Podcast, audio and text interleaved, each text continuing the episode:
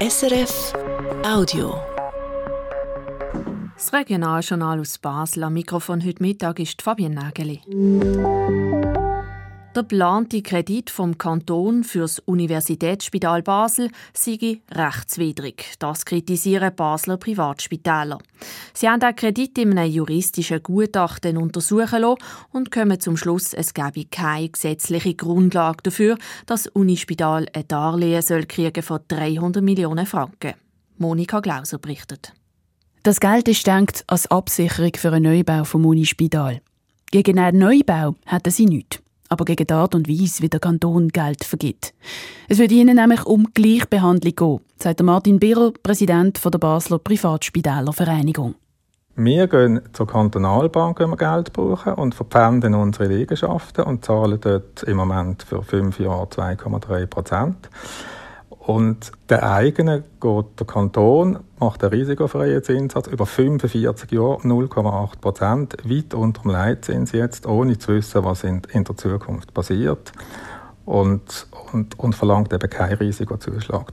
Als vor gut zehn Jahren das neue Gesetz über die öffentlichen Spitäler diskutiert worden ist, sei genau das explizit ausgeschlossen worden.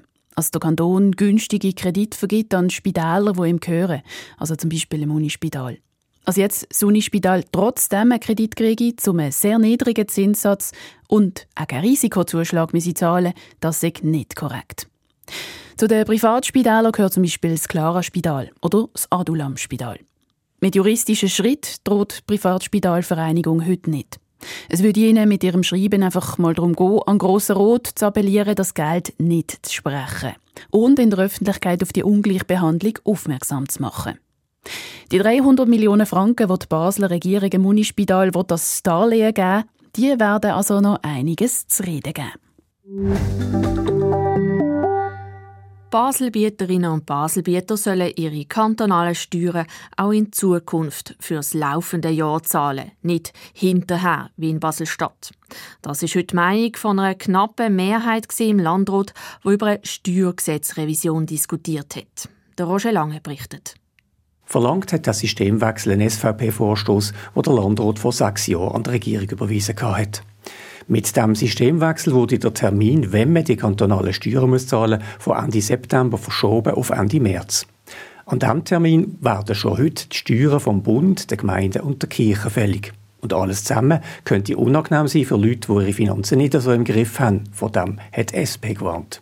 Die Landrätin Ronja Jansen. Wir sehen das relativ kritisch, weil wir Gefahr sehen, dass viele Menschen würden in Liquiditätsengpass reinkommen, wenn so ein grosser Brocken von ähm, Steuerfälligkeiten auf ein ähm, auf einen Touch eigentlich anfällt. Die Linke hat auch darauf hingewiesen, dass sämtliche 86 Gemeinden die Steuergesetzrevision ablehnen. Eine Umstellung, wo die Loch in ihre Kasse rissen, wo sie mit neuen Schulden stopfen. Und das bedeutet Zinskosten, wo man mit Steuergeldern finanzieren, haben die Grünen gewarnt. Die SVP und die FDP haben das nicht gelten. Der SVP-Landrat Reto Giudi. Mich stört an dieser Geschichte, dass wir eine wirklich gute Vorlage haben. Dass wir aufgrund von einem Argument, und zwar aus der Sicht der Regierung oder der Gemeinderegierungen mit Blick auf Finanzen das heute abtun Und wenn wir es heute abtun, tun wir es eben auf immer ab. Auf bessere Zeiten zu warten, hat aber eine knappe Mehrheit vom Landrat nicht überzeugt. Das Parlament hat sowohl eine Rückweisung als auch einen Änderungsantrag von rechts abgelehnt. Der Landrat hat heute aber noch keine definitive Entscheidung gefällt. Er wird die Steuergesetzrevision bei ihrer nächsten Sitzung fertig besprechen. Auch Sekundarschülerinnen und Schüler zu Basel sollen zwei Tage pro Schuljahr können frei nehmen Also Anrecht auf sogenannte Joker-Tage, wo man irgendwann frei nehmen kann, nach Bedarf. Das will der Grossrot.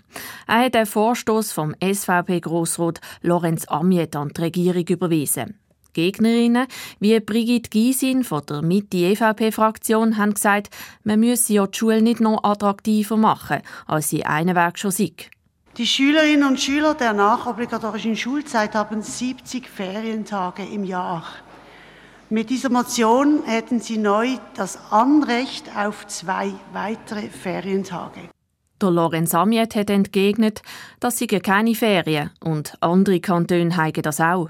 Um was geht es hier? Es geht in erster Linie mal um eine Forderung, Bürokratie abzubauen. Im Gegensatz zu Primarschülerinnen und Schülern haben Jugendliche zu Basel in der nachobligatorischen Schulzeit heute keine so Joker-Tage zu gut. Die Regierung muss jetzt also zeigen, wie man das könnte ändern könnte. Alle, die ein U-Abo haben und regelmäßig nach Bruck, Olten oder Delsberg fahren, müssen ab dem 1. April weniger zahlen für ihr sogenanntes Modul-Abo. Der Tarifverbund Nordwestschweiz hat Tarif für die Abos angepasst. Ein Modulabo ist eine Kombination aus U-Abo und Streckenabo. Neu kostet so ein Modulabo, zum Beispiel für die Strecke Basel-Olten im Monat 214 statt wie vorher 270 Franken. Das entspricht einer Reduktion von rund 20 Prozent, wie der Tarifverbund mitteilt. Im 2023 sind in Basel am Zoll bei Kontrollen von Lastwagen, die gefährliche Sachen transportieren, wie zum Beispiel Benzin, über die Hälfte von diesen Gefahrengüttransport nicht in Ordnung gewesen. Das meint das kantonale Laboratorium Basel-Stadt. In 24 von 91 Fällen sind die Mängel so schlimm gewesen, dass die Lastwagen nicht mehr weiterfahren durften. Zu bemängeln sind unter anderem die Sicherung der Ladung, fehlende Dokumente und die Markierung von Gefahren. Zahl an so Gefahrengutransport, die eben mangelhaft sind, haben im Vergleich zum Vorjahr stark zugenommen, heisst es in der Mitteilung. Und noch eine Meldung von der Baselbieter Polizei. In der Nacht auf heute hat es in einem Restaurant an der Kägenstrasse Rheinach brennt.